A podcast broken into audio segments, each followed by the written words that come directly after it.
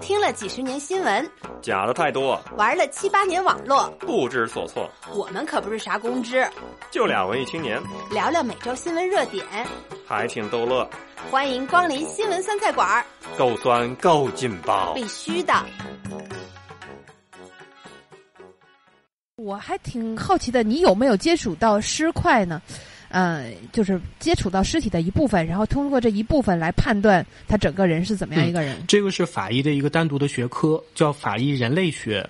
像之前网上就有一个段子嘛，就是有一个人用那个有一个蛮流行的一个杯子，是一个人的一个呃人呃人骷髅头造型的一个玻璃杯，把它给复原了，复原成看这个人原来是什么一个样子，然后复原发现是一个喝醉酒的一个醉汉，傻呵呵笑的一个样子。其实包括我接触到一个尸块，它可能是一个下颌骨或者是一个人的头颅。甚至它可能只是一个骨头，那我去判断它，哎，是什么种？是人的骨头还是动物的骨头？呃，这个骨头是男性的还是女性的？这是属于法医人类学的一个分支。那法医人类学它在这块会有一些很有意思的一些，嗯，就是常识吧，就是我们经常用的一些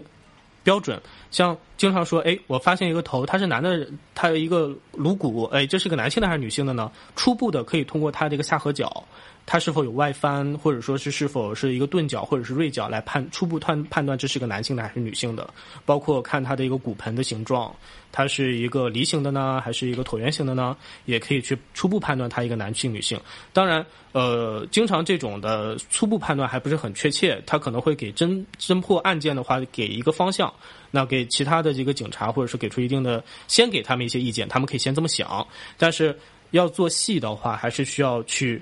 看一下有没有值得用的一些 DNA，看一下能不能做出来。通过 DNA 来去看这个人的一个性别或者是种族，或者是是是人的还是其他种族的，这个都是可以做得出来的。那我们很多听众是 TVB 的脑残粉，就是像今天提到那个法证先锋。那在你们法医的设备上，真的像电视剧里说那些很高科技的手段，我也不清楚是不是现实存在的。其实我 因为自己很少去看这一类电视剧，不太清楚他们里面有没有有有哪些非常厉害的。但是美剧或者电影里面经常会看到这么一个情节啊，就是哎，我发现了一个骨头，然后那个屏幕上啪一扫，就骨头就多了一层肌肉，然后再啪一扫，它啪整个就皮肤就覆盖上来了，然后再一扫什么发色啊，就什么都出来了，然后边上屏幕咔就开始闪屏幕呃比对，哦，这个人就是这个人。现在来讲，这样的技术中国还是暂时做不到。呃，如果我是做一个法类法医人类学的一个颅骨修复的话，我可以去做。像西安现在西安交大，哎，他有一个法医人类，应该是西安交大有个教，他专门做这方面的教授。像之前有很多的一个古代出土的一些文物嘛，他都是去做这样的一个颅骨修复原，去看一下这个人大概会长成什么样。但是如果想通过这样的一个面容去比对数据库数数据库中的某一个人。这个信息点是有一定难度的。那现在更多的还是通过 DNA 去做比对，那个会非常的准确。呃，其实也也不难，你就训了下一个盗版软件就好了，装一个破解版是吧？咱正版的咱买不起是吧？三 D 建模。但我觉得刚才你说的那些，呃，可能还是听上去不是太恶心的。我觉得比较恶心的是，比如说通过他胃里的食物来判断他吃了多长时间，然后根据这个腐烂的程度来判断他那个吃了多少啊，吃的内容是什么，什么韭菜炒鸡蛋啊这种，你会去 做这个呃？这个是常规的动作，就是我们必须要做的事情，因为判断一个人死亡的话，他有很多的。呃，方式方法，然后综合来判断这个人到底是死了多长时间。现在死亡时间在法医学界是一个非常困扰的一个问题，因为它很难精确。像国外的话，它会有一个叫做尸体尸体死亡的一个曲线表，就是在什么样的湿度、什么样的温度下，这个人他是到什么状态，他会去连一个曲线，然后去大致判断这个人的死亡时间。那最经常用的还是一个去看他一个胃泥。胃部的食物糜，它里面有了什么？然后一般我们会先问一下家属：哎，你家这个失踪的这个人，他的最后一顿饭和你们吃的什么呀？他可能会说：哎，我们那天吃的是鱼。那我们在做那个尸体的时候，就会仔细的去看，哎，他胃里面还剩几勺的食物，我们会有一个专门的量勺，要把他胃的东西一点一点挖出来，就是要做记录嘛，一共是几勺，然后再放到手上去把它均匀的抹开来看一下，嗯，不对，他这个吃的怎么是韭菜？那很有可能就是这个人在死亡前还会有一次进餐，那这时候就好去推断时间。罗同学非常有黑色幽默的感觉啊，哎。我想知道你都戴口罩吗？我呃不能戴，因为呃有一些，比如我是农药中毒吧，或者说是用一些特有的氰化物，氰化物还比较少见，因为这个管制的农药啊或等等，它都会有一些特殊的气气味。呃，因为法医毕竟这个东西都是和时间赛跑的嘛，时间给出的结论越早的话，那。去侦破案件的速度也就越快，所以我们刚开始都会有一些初步的一些判断。如果闻到一股芳香气，比如有的人他死亡后会有大量的一个嘴边上可能会一些泡泡，那个泡泡呢其实是窒息人死亡的时候，在呼吸机，就是人的这个呼吸道这边会有很多的肌肉，它在痉挛，而且会有腺体分泌大量的粘液，那他呼吸不畅会有个抽吸的过程，这个感觉就好像是我在家里面洗碗的时候放了点洗洁精。那会有很多泡泡产生，那这个也是它在抽吸的过程中会有大量的液体粘液产生，就会嘴边就好像有很多泡泡一样。如果是农药中毒死亡的话，闻那个泡泡的味道会有种奇怪的芳香味儿。那一闻这个，喂，不对，这个人怎么嘴边这个泡有点这种奇怪的味道？初步判断这个人很可能是中毒死的。哦，明白了。嗯，你刚才提到跟家属交流问这个东西，法医是直接可以跟家属这样去一对一的去咨询去交流的吗？这样啊，因为每个地区可能不太一样。呃，像我之前在河北石家庄那边读书的时候，呃，那边的习惯好像是对一个尸检的过程是要告诉家属的。呃，所以之前有过一次，就是跟家属说过之后，家属有点承受不了的一个情况。但是这个也的确没办法。哦，这改正了我的一个错误观点。我我原来意识就是法医是一个在幕后的，就呃，家属即使有任何的问题或者质疑，他都找不到具体是谁的。你你这样说的话是。呃，可能各地还是不太一样啊。呃，他肯定会知道是谁做，因为他会看到我们的报告，那报告上会有署名。OK，确实，这个科技不断进步，可能同样是一个法医领域，大家所现场抓取的点也是不太一样，有所丰富的。我曾经看过一个科技报道说，呃，在某美国有一个新的技术，就是你去一个杀凶杀现场的话，这个法医鉴定，他需要把现场的空气都要做一个样本提取出来，然后。说不定哪天或者里面就有一些可以供破案的证据，就是它需要一个空气的样本，里面是含有什么成分都要做一些检测。呃，现在的医学学科，包括实用类学科，它都开偏向于微观。呃，最老早可能就是一个毛发，到后面慢慢升级了以后，呃，可能就是我会用一些特殊光线去照射后采集精斑啊、汗液斑啊、唾液斑啊。到到后面可能就开始逐渐，现在比较流行的是脱落的一些上皮细胞，那是人眼都是看不到的。那我通过一些特殊手段，可以通过一些，比如我可能纸杯，或者说是我烟头这个位置，很可能会留有人的上皮细胞，会把它采集下来去做 DNA。就是现在的一个科技开始往越来越微观、越来越细致的方向去做了，所以不排除，的确，我就对这个。比如这一个密封的空间里面，这个人死亡了，那是不是他之前有过一个大量的有毒气体的进入呢？那这个说不准，所以有必要，这个也是一个很好的一个过程。但是现在对于中国侦破案件来说，好像气体这边很少见，不太会去做。嗯，我曾经看过一个新闻报道说，呃，也跟反侦查有关吧，说现在的强奸犯也比较难被抓住，因为他们不像过去是吧那么穷，都。都是强奸会做各种各样的保护措施，戴避孕套，就是可能会留下精斑这些东西，就不是那么的容易了。这个是这样吗？呃，这个我不太清楚，之后播到节目里面是否方便？其实是这样的，现在在中国甚至全世界来说，强奸是一个很难做的、很难做的一个案子，非常的麻烦。虽然这个案子经常常见，因为这里面涉及到一个技术性问题。假设有犯罪分子呢，他是。被结扎的，或者说是他采用了避孕套，而且这个避孕套有效的呃带走了，没有遗留在现场，完全没有办法看到。而且他的精斑这个东西，其实如果他采用避孕套的话，稍微注意一点，很少会遗留。这就出现一个问题，就是当这个男性和这个女性出现这样的问题，女性报警之后，她声称强奸，但是呢，从这个女性的身体里面查不到任何的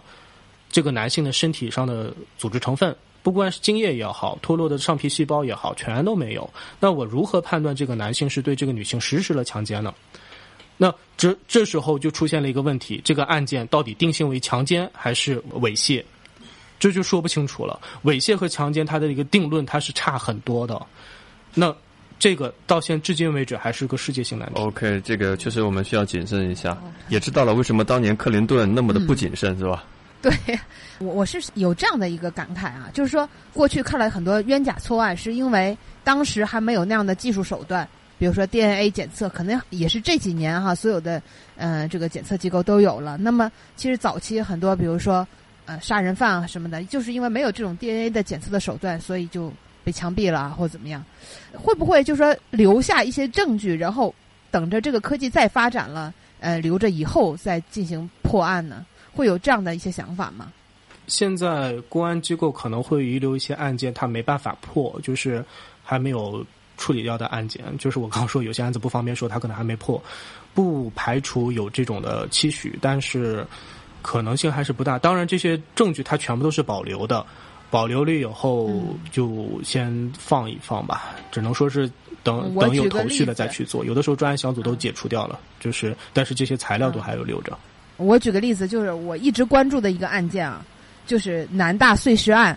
这个案件已经十几年过去了，到现在也没有一个说法。我不知道你听没听没听过这个案件？哦，我有听过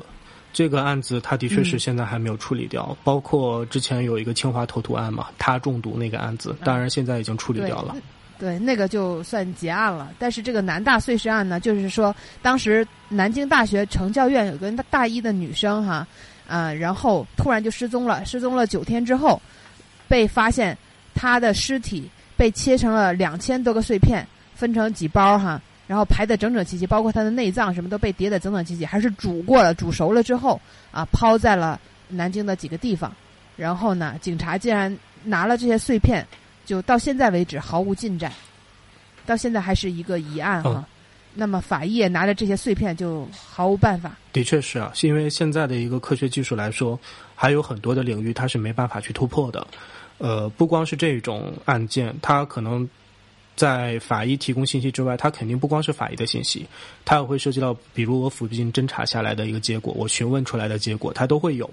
但是这些信息整合起来的时候，它没办法指向目标人，或者说它可以指向犯罪嫌疑人，但是没办法定论。那这都是问题。最经典的是一个辛普森杀妻案嘛，就是之前的美国那个案子。我们知道。可以描述一下这个案件。呃，这个案子大概就是这样的嘛，就是美国的一个叫辛普森，他是呃一个蛮有名的一个人。他当时把自己的妻子给杀死之后呢，呃，警察在整个过程中他都是积极的在破案，而且是保留了很多的证据。但是呢，其中有一个证据呢，他在采集的时候是有一个警察。在没有戴手套的情况下采集了一个血血液样本，但是这个血液样本对整个案件有个非常重要的一个至关的一个正指向性作用。当时他是就是我们的犯罪嫌疑人呢，他请了美国的梦之队，当然不是打篮球那个梦之队，是一个律师团队，专门去搬这类案件。因为西方它是一个陪审团制度嘛，那他只要说服那几个人。能能说服他们，那这个人他就辛普森他就无罪释放了。那当时那个梦之队就抓住这一点，我怎么知道当时采集这个样本的那个警察是没有收受贿赂，或者说他是由他采集的这个地方的样本？我怎么知道他的那个样本没有受到污染？通过这一点，这个案子，所全美国的人都知道是他杀的人，但是呢，无罪释放了。就这环节上一点点就被抓住了，然后整个案子就是这这个还是什么？就是我知道凶手是谁，但是没办法定罪。那不排除还有很多是我只有犯罪嫌疑人，我觉得可能是他，但是证据不足，但没办法。呃，这一点我说个题外话，可以呃提供给你们，但是我不太确定方便录到节目里面。我在广州实习的时候，我了解到每年在广州会有大量的无名尸。很多的无名尸，那他们专门建了一个无名尸库，这个库它是由专门一个人来管理的，其实有点吓人的。那这说明什么呢？就说明大量的案件没有办法破，而且很多人就莫名其妙死亡了。这个人是谁？他是从哪里来到哪里去？他这个人是干什么的都不知道。哇，太恐怖了！我我想补充一下，那辛普森他是美国著名的橄榄球运动员嘛？他在这个世纪世纪大审判之后，还专门出了一本书叫。If I did，就是如果我当当年杀了他，然后，呃，可能美国这边有一个不同的地方是，他特别讲究取得证据的合法性。如果你取得这个证据，即使是真的，但是你是用非法的途径获得的话，法庭是不承认的。可能这方面也有其他的引擎吧，我们不是特别的了解。嗯，嗯，这也看出了美国它法律的这样的一个严谨性，就也要求可能每一个环节就必须达到百分之百的严谨，嗯，也是避免这种冤假错案。我觉得这也是我们应该学习的地方。反而我们有一个听众，他他提了一个技术性的问题，想请教一下这个卢同学。他说，就是煮肉的话，这个 DNA 能够被破坏吗？什么样的方法连 DNA 都可以被破坏掉？然后还有就是如何有效的提取指纹？我想补充这个问题，就是关于指纹的话，双胞胎就一同卵双生的这个双胞胎，它的指纹是一样的吗？嗯，好的，是这样啊，就是一个一个问题来嘛。第一个煮肉会不会破坏 DNA？这个区别是得我用了多高的温度煮了多长时间，因为人的 DNA 很特殊，它是在身体里面唯一一个稳定存在的东西。那有可能会看到有些古尸都死了很多年了，是上上千年的古尸，我还能提出到 DNA。那还有一种是什么？就是我一个人体组织，我都把它给用福尔马林，就是经常说甲醛兑水，这个福尔马林都已经泡了很长时间了。甚至我就是一个医院的，我医院把这个。呃，一个组织器官切下来，我就看它有没有癌变，就这么一个小小的切片，全部都可以提出 DNA 来。那我们说的煮肉，它可能有很多种嘛。平时的煮肉的话，它有的时候是没办法破坏掉 DNA 的一个稳定性的。那 DNA 最怕的是什么呢？是有一个叫酶，就是它专门的有一种去切 DNA 用的一种酶，就是也是一个一种蛋白质嘛。这个东西作用在它身上的时候，就会。有很会导致这个 DNA 裂解就不能用了，但是这种酶它很贵，没人会用它，对吧？如果我想做一个案子，我只是想把这个 DNA 去除掉的话，没什么太大必要。DNA 这个东西它非常的稳定，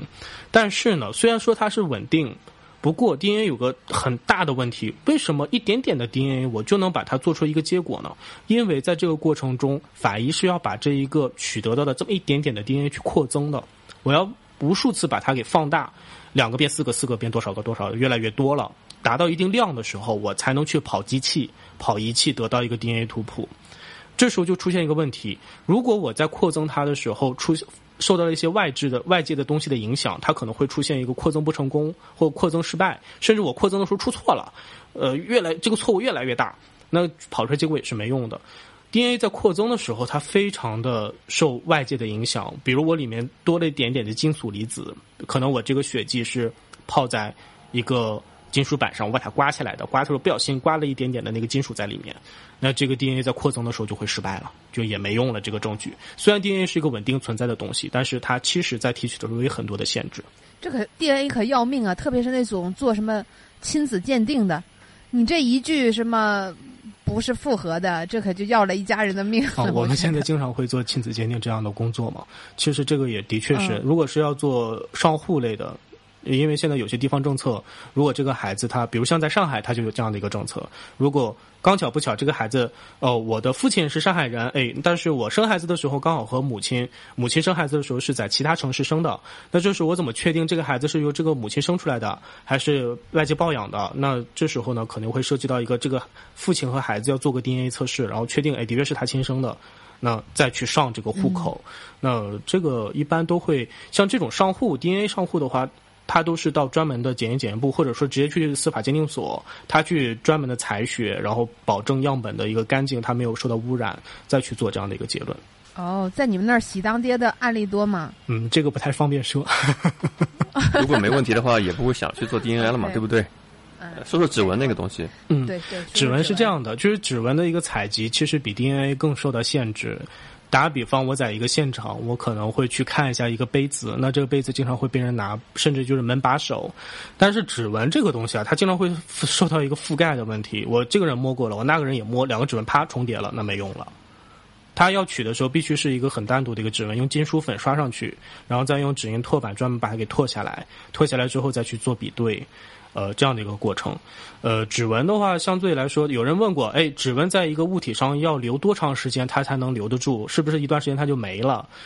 这个要受到空气啊、介质啊，就是它印在什么东西上啊，还是呃多大的温度啊，这个都有很多的影响。指纹这个常规在勘察现场的时候都是要采集的，它是有专门的痕迹科的警察去采这个东西，采完了下来以后再去做比对，但是很多时候就是很难采集到一个完整的。一个指纹，这个指纹也是受到很大的限制。当然，大部分还是能找得到的，这个就得看警察的经验了。他觉得什么地方上会有，那他会去刷那个金属粉，因为我没办法整个房间去刷到金属粉。就是双胞胎就。同卵这个哦，双胞胎这个问题，双胞胎呢，因为说的这个可能会有两种情况，一个是同卵双胞胎，一个是异卵双胞胎。异卵双胞胎的指纹是肯定不一样的，因为他们基因型都是不一样。异卵双胞胎有可能是男女嘛，就龙凤胎对对对说的啊，对。但同卵双胞胎它的指纹也会有区别。双胞胎这个问题是专门现在有几个法医带头人在去做，叫一个甲基化。双胞胎的 DNA 几乎都是一样的，但是呢，它其中有一个序列。我们经常会说，人人的 DNA，打比方，我是人，那那个我父亲也是人，或者怎么样，大家都是人，那人都有两个眼睛，一个鼻子，一个嘴巴，这个控制长眼睛、长鼻子、长嘴巴这些 DNA 其实是一模一样的，啊，但是人的一个长串 DNA 里面会有有一些，到现在为止都认为它是没有任何用的 DNA，好像这个 DNA 为什么存在那里，好像没用，那这时候就很有意思了，这些没用的 DNA，它每个人和每个人是不一样的。那去做个体识别的时候，往往就用的是一个 DNA 链中的没用的那些 DNA。两个双胞胎中的这个没用的 DNA，它会有一个特殊的甲基化的过程，这个就不详细说。反正就是通过这一点，可以去区别两个双胞胎作案的一个可能性。哦，又学到知识了啊，非常的有用啊。对，而且非常的专业，让我们心服就可能这在几十年前是一个无法破解的难题，让一些人逍遥法外。但是现在随着技术进步，还是。能够抓住一些核心的东西的，这有听众来提问啊，说你是如何区分出来这个肉啊？就单纯一块肉在你面前，它是人肉还是其他的动物肉？你这个能用肉眼来识别吗？肯定是卤过的。是这样，就是 呃，现在大部分的这种肉啊，呃，肉眼去区分还真的有一点点的困难。不过呢，呃。大部分还是能看得出来的，因为市面上去卖的一些肉，它都是经过处理的。但是人身上的肉，它的处理可能和市面上卖的肉都不太一样。灌水猪肉毕竟和猪肉都不一样，对吧？所以这大部分肉眼上第一眼能大致看得出来。当然也不排除它是一个碎组织碎块，它可能不是带着连着表皮啊，就是一一完一个完整的一块肉放在那里，它可能只是一小块。甚至呃，人吃的那个鸡翅膀和人的掌骨都非常的像。这这时候我搞不清楚了，到底哪个是哪个？那我就去简单的做一个组织切片，看一下它的一个细胞的结构是不是一样的。当然，有的细胞结构再做不出来的时候，我就去做 DNA。不同种属的 DNA 是完全不一样的。也有听众来提问啊，说会不会把这些无名尸的一些内脏啊什么的，会拿去做其他的用途，比如说去卖呀，或者是到医学院里去做实验啊这种？这个我觉得卖的话可行性非常小，因为毕竟它首先是一具尸体，那这个尸体它到底死了多长时间不是很确定。人体大部分内脏在人体死亡之后，它都会有一个酶的自我分解，就是它不管是不管用了，这时候取出去的内脏基本上也用不了。像我们经常去看一些肝移植，比如说我亲属之间可能会去做一些肝移植，它都是两个人员必须是几乎同台在做这个手术，然后这个肝立刻。做冰冻处理等等的，再去移植或怎样的，呃，如果说是单纯从尸体上拿出一些尸体往外卖的可能性非常小。那眼角膜，眼角膜这个东西可能会被一些人挖走，但是这个也都是一些精细的手术。呃，我得到这个尸体，再去把它运输到某个地方，再由医生去采集眼角膜，然后再把它给移植，这都需要花大量的成本和人力的。我觉得，如果是我的话，我会觉得不划算，我不会去做。丁丁提这个问题，可能更偏向于是问，呃，一些医学院，还有你们这些做实习用的这些尸体的来源是哪里？这些尸体是怎么来的？呃，这个我当时在使用的尸体的时候，我真的问过老师，但是他也不太清楚这些尸体是有没有定向来源。但是我知道这个尸体的一些捐献，它是有一套严格流程的。但是这具体怎么操作，我没有细致了解过。看来还真的足够神秘啊！你也不知道。我当时看了一个帖子，上面写，就是他也是医学院的嘛。他说，如果有一天老师会搞到一个。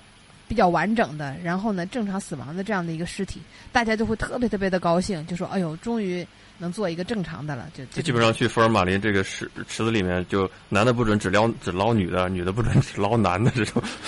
变态重口味的。一般福尔马林尸池里面，呃，打个比方吧，我有一个同事嘛，他年龄会稍微有点大。他说过这么一个事情：他当时去做呃一个尸体的时候，他发现尸体上的吊牌显的是一九四几年的尸体。我的天哪！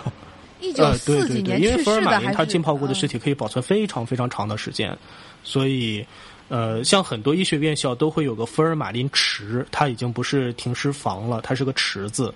那我们像我们当时那个学校，就整个负一层可以，呃，就很很壮观的打开门，就会看到非常大的、非常大的一个长廊，两边都是池子，大概是六乘六这样的一个池子吧，也不知道有多深，然后里面都泡着尸体，要需要用的时候再把它给弄出来。我我特想知道这一九四一年的尸体，这一九四九年是怎么交接的？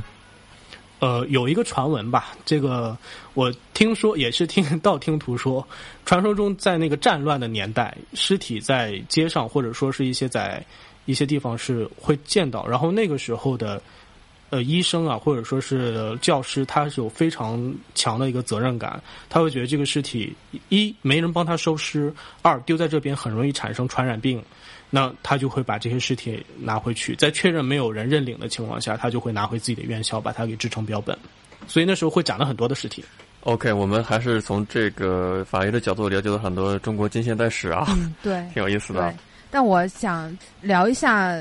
还是比较深层次的这样的一个事件啊，就是我们知道有个中国第一女法医啊，她叫王雪梅啊，这个我就好像跟掌柜之前也聊过这样的一个话题。没错，对，就是。她现在是愤而辞职啊，是因为一个马月案，我不知道是不是所有听众还记得这么一个案件啊？就是一个呃大学生，然后在北京乘地铁，突然他就掉到地铁里了，然后就死在了这个铁轨上，然后最后呢判断说呃是自杀，但是这个王雪梅呢就判断说不是自杀，是因为他当时受到了电击，因为从这个孩子就这个大学生他自己本身也好。他的父母也好，都认为他是一个非常非常乐观，然后当时也是非常顺利的一个人，就没有任何理由他会选择去自杀。结果因为当时提供不了摄像头或怎么样，王雪梅认为他自己没有办法来替这个孩子来翻案，所以他就愤而辞职。我不知道你是怎么来理解这件事情。嗯，是这样。王老师其实在这个案件之前，我们都是比较熟知的一个比较敬重的老师。呃，但是这个案子整体来说呢，因为。法医他针对一个案件的一个判断、一个定性，他都是要经过严密审查。但是每个人可能会得得到一个不同的结论。像这个案件，马月的这个案子，之前我也大概关注了一下，里面无外乎就是有一个创口，那这个体表创口呢是没办法去呃还原当时事故的一个现现实情况，它到底是怎样形成的这样的一个创口。呃，这里面也会涉及到一些细节问题，可能是没有见报道的。就是它形成完这个创口之后，其他的一些创口到底是生前的还是死后的，这个我也没得到一些信息。像这种案件的话，女法医嘛，首先这是一个新闻点，然后再加上她是一个比较德高望重的一个女法医，又是辞职的。会显得比较毅然决然，这个是个新闻点。那这个事情被闹得比较大，但是实质上在很多其他的有一些案件里面，它也会出现一个法医和法医之间的分歧，这人到底是怎么一个情况？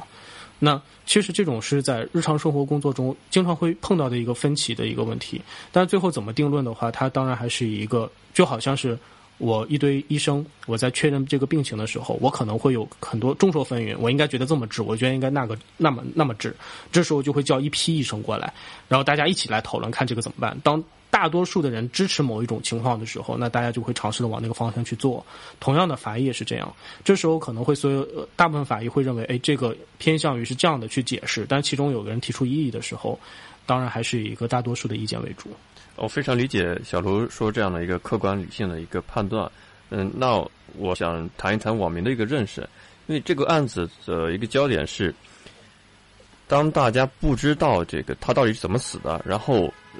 家属会要求说北京地铁方面你要调当时的这个视频监控，然后北京地铁方面就恰恰那段时间的监控就没有了，这种熟悉的一个理由让我们网民特别的反感。就往往在一些敏感性的、涉及到官民纠纷的一个个人跟一个社会组织、一个有政府背景的一个组织进行纠纷的时候，那些关键性的视频监控就没了。你不觉得大家会很起疑吗？这倒是跟技术没关系的一个东西了。大家可以很呃推断性的认为，就是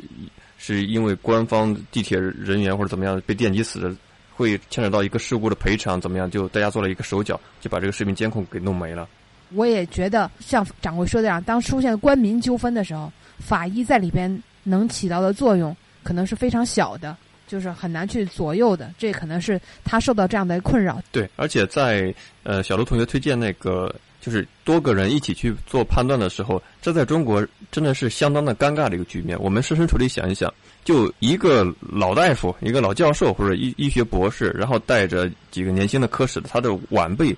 做一个就相相当于是会诊。如果是一个呃他的领导或者某一个人说一个推断的话，你作为一个下属，你敢提出？不同的意见吗，就可能你四五个人推出来的一个结论，还不如一个一个人单独做出来不受他人影响的一个判断。因为就像我刚刚说的，其实法医呢，他在影视作品中，他为了突出这样的一个，因为他是主角嘛，他可能会把他的一些职能给无限放大。甚至会主导整个剧情的发展或延展，一个案件就这么破。但是现在现实工作中呢，法医它其实起到的作用只是提供证据中的其中一环，它并不能主导整个案件的一个发展方向。所以，呃，想学习法医或者说是想走这条工作的听众呢，也给大家一个一盆冷水吧。就是法医呢，它并不是万能的。对，在微信的后台呢，我发现一个很有趣的现象。很多这个女性的听众，呃，问了一个呃技术性的问题，就是尸油、这个尸虫还有尸毒到底是什么样的东西？所谓的尸油，它可能出现在小说或者影视作品里，呃，现实中很少会遇到这类的东西，除非是这个尸体它所在的地方是有一定的环境和气温的酸碱度都会要保证情况下，它会出现一种特殊的尸体现象，叫做尸蜡。就是这个人，他身体的脂肪，要知道，就是最早的那个肥皂啊，其实就是用那个猪的胰脏或者说是一些脂肪制成的。因为当脂肪遇到酸了以后，它会脂化嘛。那这时候，他人呢也会遇到这种问题。当大量的脂肪。受到一定酸碱度啊、温度影响的时候，它会形形成像蜡一样的东西。那这个时候上面就看上去油光锃亮的，我不太清楚这是不是所谓的尸油啊？还有一种说法就是说什么烤啊，像是那种比如北京烤鸭，它可能会有一些油脂就溢出来了。呃，但是那种的话也是要在很特殊的一个环境下才能出现的东西。我现在还没有遇到过那样的环境，这是一个。呃，另外一个就是说尸虫，呃，应该就是蛆吧。OK，因为我我真的不太清楚身体里还会长出什么奇怪的虫子，呃，大部分都是人在死亡之后，像我们经常判断死亡时间，有个叫法医昆虫学，法医昆虫学会去测量这个飞过来的一些苍蝇啊，或者说是果蝇啊，它产下来的卵得到这个蛆，看这个蛆龄蛆的年龄来判断这个人死了大概多久，因为在一些环境下，尸体死亡之后第一个反应的就是苍蝇，它会飞过去。那还有一个就是尸毒，呃，尸。尸毒其实所谓尸毒就是一些二氧化硫类气体，就是人在腐败了以后，因为大量的蛋白质嘛，蛋白质腐败分解，它就会产生一些气体。那这个蛋白质里面最常见的就是像那个二氧化硫啊这种的，这个这类气体它是有毒性的，那就所谓的尸毒。呃，我接下来有两个问题，可能跟非主流文化相关啊。第一个是我个人比较有兴趣，而且而且比较搞不清楚的。就我曾经看过中国的法律，有一条是虐待尸体罪，可能类似的一个罪名吧。就是说，你去鞭打或者是刺伤怎么样的，侮辱一个尸体啊，对，侮辱尸体罪是呃触犯法律的。然后你知道，在全国各地，西藏会有少数民族会有一个天葬这样一个传统，就是他会觉得就是这样处理尸体是对他一个最大的尊重。让它回归自然。我我们中国人对尸尸体对死者的一个就是生死为大，然后尸体不能去去碰它。最最明显的一个这个乡村民俗文化是开棺验尸是一个很重的一个一个事情，不能轻易去开棺验尸。因为你前面提到那开棺验尸，我我挺纳闷的，因为现在是提倡这个骨灰嘛，很少会有那个呃下葬在土地里面，是一种对土地资源的浪费。就是对这种偏重文化层面的东西吧，你们是怎么看的？这一切一切的条件都取决于这个尸体它的一个所有人，所谓的所有人当然不是尸体本人，就是他的一些亲属，他是否是知情，是否是同意。所以在这一点上，就说到刚刚我讲到，我们在做尸检的时候，经常会向家属去描述我们即将要做哪些事情，并且征得征得他的同意之后，他是要去签一个知情同意书的。这就是个重点。包括像，因为我本人就是内蒙人嘛，那西藏会有个天葬，其实内蒙也有对应的一个天葬，这个全部都是在家属认可的一个情况下所做的一个行为。那另外还有一个，之前在网上应该是前几年的事情，爆出来一个就是骂医学生的一个事情，就是什么说有一个医学生，他把一个人一个真人的一个头颅骨，那放在自己边上去摆拍了一些造型嘛，就是有点亵渎这样的一个尸体的一个一些动作，导致大量的人去就是反对说这种行为实在是太没有人道了，怎么医生可以这样做？你作为医学生更不能这样做。其实我对那种行为倒是真的是很比较不耻的。我觉得作为一个摆在自己面前要去做，不管是我是出于工作，哎，我是要去做一个还原他要说的话也好，或者说是我是在学习，我要通过这具尸体来学习我的医学知识也好，都要对这个尸体是要尊重的，秉着尊重的态度。包括像我们在做一些尸检的时候，不管是这个人怎样，因为我们刚开始可能要把他的衣物要去除，那完成这一切的时候，我们都是要把它衣物在一些隐私部位，我们都是要把它重新再穿上的。我看过一部电影的评价，国产电影。好，类似于是饮食男女吧，就讲吃的。呃，里面有一个剧情，就是男人出轨，他的老婆呢是悄无声息的杀人，用食谱去杀他的丈夫进行报复。就我每天给你做好吃的东西，实际上中医会讲究食材相克嘛，就怎么样一个长期的一个饮食结构，让这个男的怎么秃顶啦，各种各样萎靡不振，最后导致他死亡。像这种事情是可能发生的吗？就像这种事情对你们来说，假如真的有的话，你能判明他的死死明死亡原因吗？哦，这个真的是有我，我有看过那个电影，好像叫《双十》吧，貌似那个电影的哦，我们找到共鸣了。我好像看过那个电影，那个电影，首先他的一个观点呢，我觉得是有点不太靠谱的，就是靠吃东西，因为中医它那套理论是一个经验性理论，比如说是我祛湿气，我可以去吃一些薏米。那我可以把湿气排出去，那我不能没我不可以把人参和萝卜炖在一起，就是一个是泻火，一个是上火，这个就是相克。但是作用到人身体上，像那么分开了的，我觉得，呃，应该不会产生那个那种效果，就电影里面那种描述的效果。当然，不排除有些人的确是可能使用一些无毒的手段去造成一个人的过世，就是致人死亡的这一个行为。像这种的话，就属于高智商犯罪了。那我们可能会去判断这个人的死因的时候，就会去看他到底是因为什么致死。因为如果是要到到达某种剂量的人的死亡的话，必然会在他身体里面产生一些遗留的物品。那我们在法医毒化这个分支里面，会有专门的人去研究这一类的东西。我们在采取尸体上的一些证据的后，是专门送给他们，他们要去判断了，可能是某些东西相相作用，它会产生一种。呃，致命物，那他们发现有这种致命物，那判断这个人是因为这个东西死亡的。这时候再结合其他的一些线索，这也就是法医没办法主导一切的吧？可能是有侦查啊，或怎样的，会其他一些线索再把它合并去破案。当然，它有有可能会产生我没有应对的方法。对于像国内的医患关系导致死亡的。那你们家属肯定要找法医去找个找一个交代嘛？说是不是医生把我的这个亲属害死的？这个东西你们会会觉得很棘手吗？很棘手。这一类的我们叫做就是有两种嘛，一个是医疗纠纷，一个是伤病关系。这两类的鉴定呢，都是比较比较难办的。它涉及到一个专业的，因为法医的有个特点，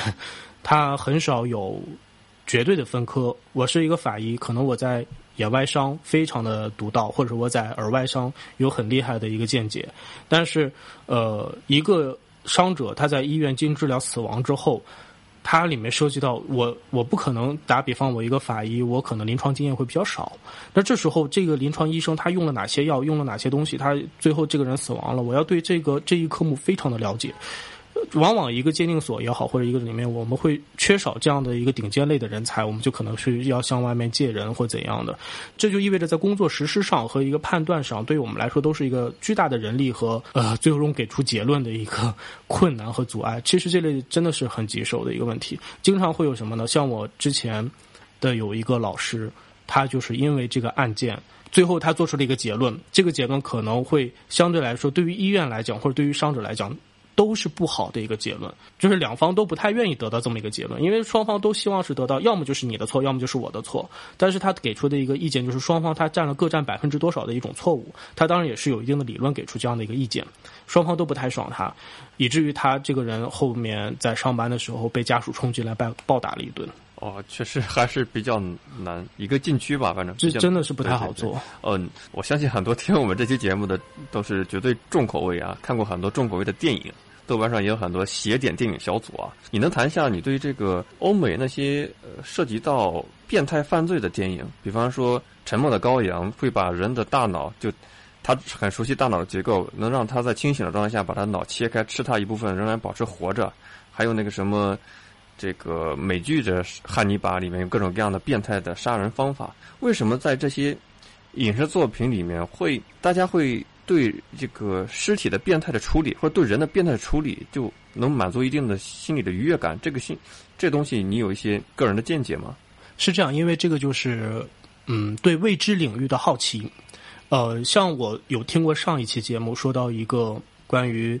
生还是死的问题。还有包括很多人问，哎，你为什么对尸体不害怕？因为我了解他人的恐惧呢，包括刺激，其实恐惧也是一种刺激，全部大部分是来源于未知。我不知道这样做会怎样，呃，包括像是尸体也是，在我没有接触到尸体，我没有学这一课的时候，我也会恐惧它。但是随着我的几年的一个学习经验，我慢慢对这个东西非常了解之后，我就不太害怕它了，因为我知道它是怎样的一个。呃，结构或怎样的一个状态，我非常的了解它，那我就不害怕它了。那这个也是很痛苦的一个，像我看一些血浆片，比如像是《电锯惊魂》啊，或者是我其实也也经常会去看这样的血浆片，因为会比较刺激嘛。呃，有的时候有些东西就是对我没办法造成那种刺激，没办法给我一种呃愉悦感。其实这个是有的时候会去猎奇啊，会去看一些就是比较嗯二级片或怎样的，这个完全都是因为我对未知领域的一种。了解，我会有种哦，原来是人这样做的话会这样。那他影视片展现出来给我看了，我知道这是假的，他不会出人命，我不会担任何的法律责任。我看过之后会有种肾上腺素猛升，然后就会有种愉悦感的感觉。所以我觉得这个其实并不说是。因为他电影变态，就意味着我观影的人也变态，他不一定是这样，只不过是我观影人员对于这些行为，哎，如果我把人这样做会怎么样？我现实中我做不了，那我就看看电影里面是怎样的。那我看过之后，哦，原来是这样的，就满足了一种自己的好奇心而已。小卢，你分析的是从这个观影者、观众的角度，我好奇的是这个，在因为这些都是高智商所谓犯罪题材嘛，就是如何利用自己的这种高超的技艺去处理他人。去把这个邻居就活切开啊，怎么样的？为为什么 为什么这些高智商的罪犯们他喜欢做这样的事情？因为在我看来，他明显是他通过做这些行为会得到一种心理的快感。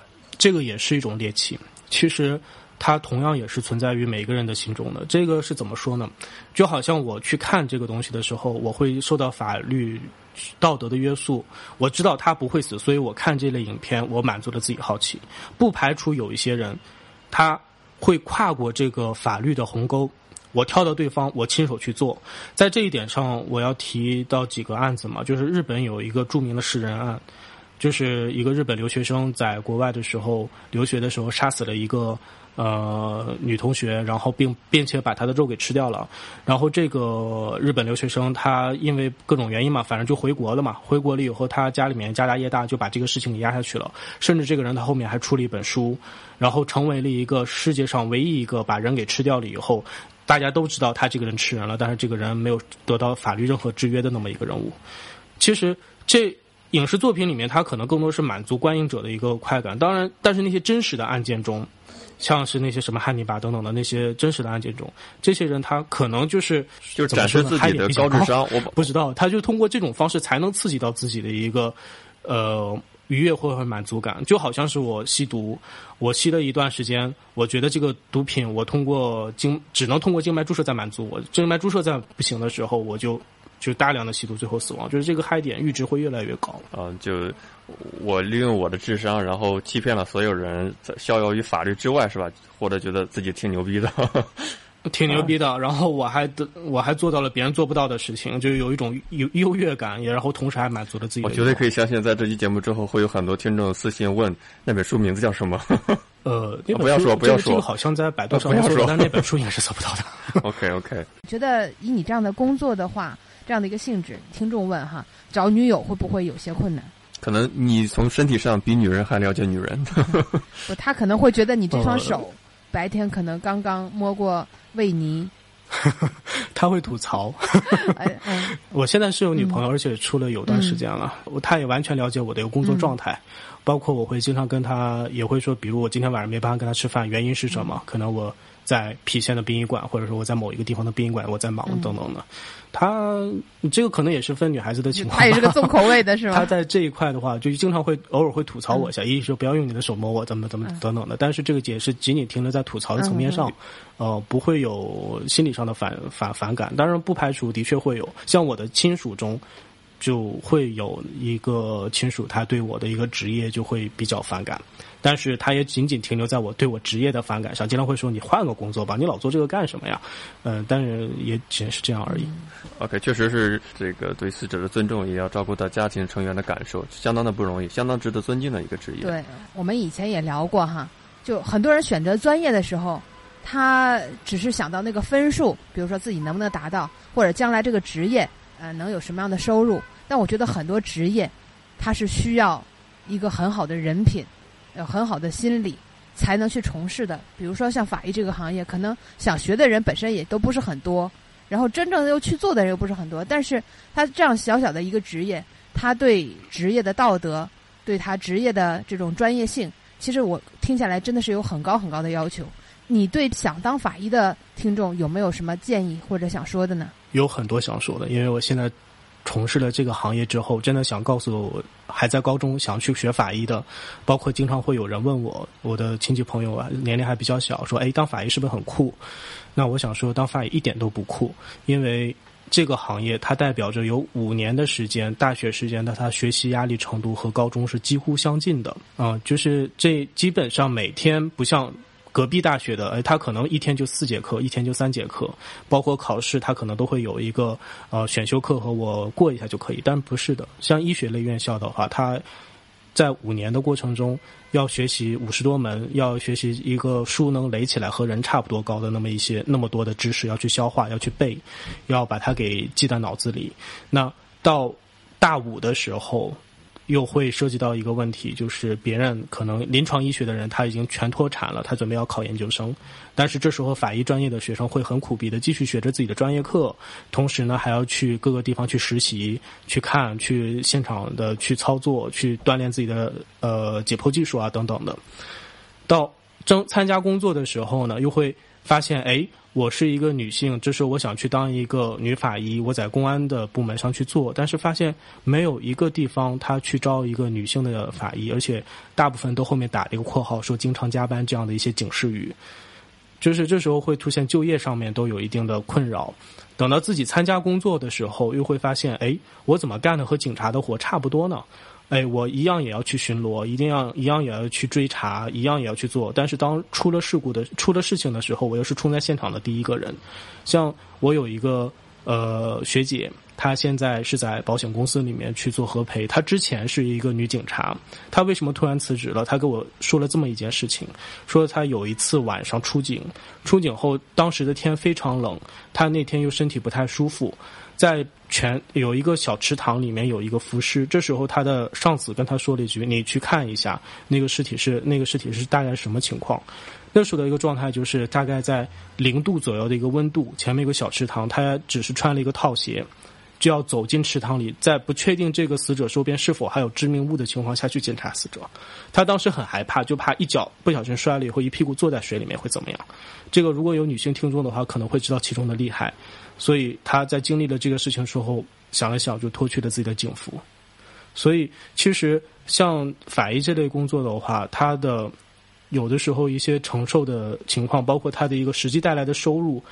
嗯，都是比较现实的。呃，也是希望在座的听众吧，要有一定的呃了解，或者说是呃不要说是一时冲动，我看了一些影视剧，我就要去学这个工作。都是 TVB 害的呀。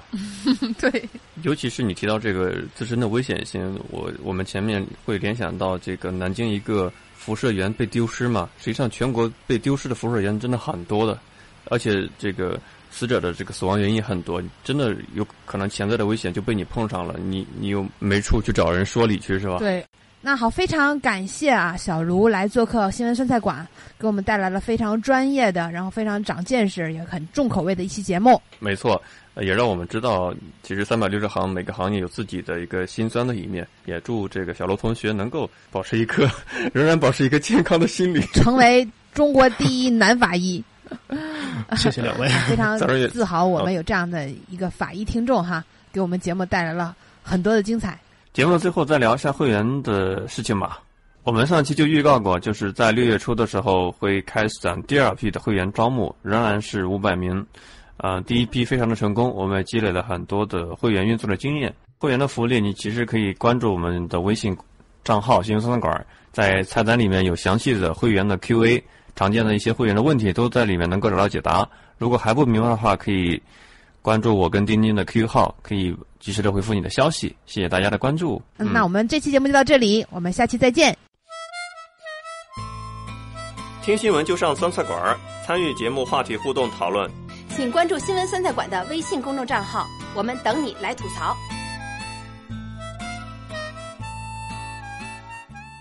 更多节目，下载荔枝 FM 收听。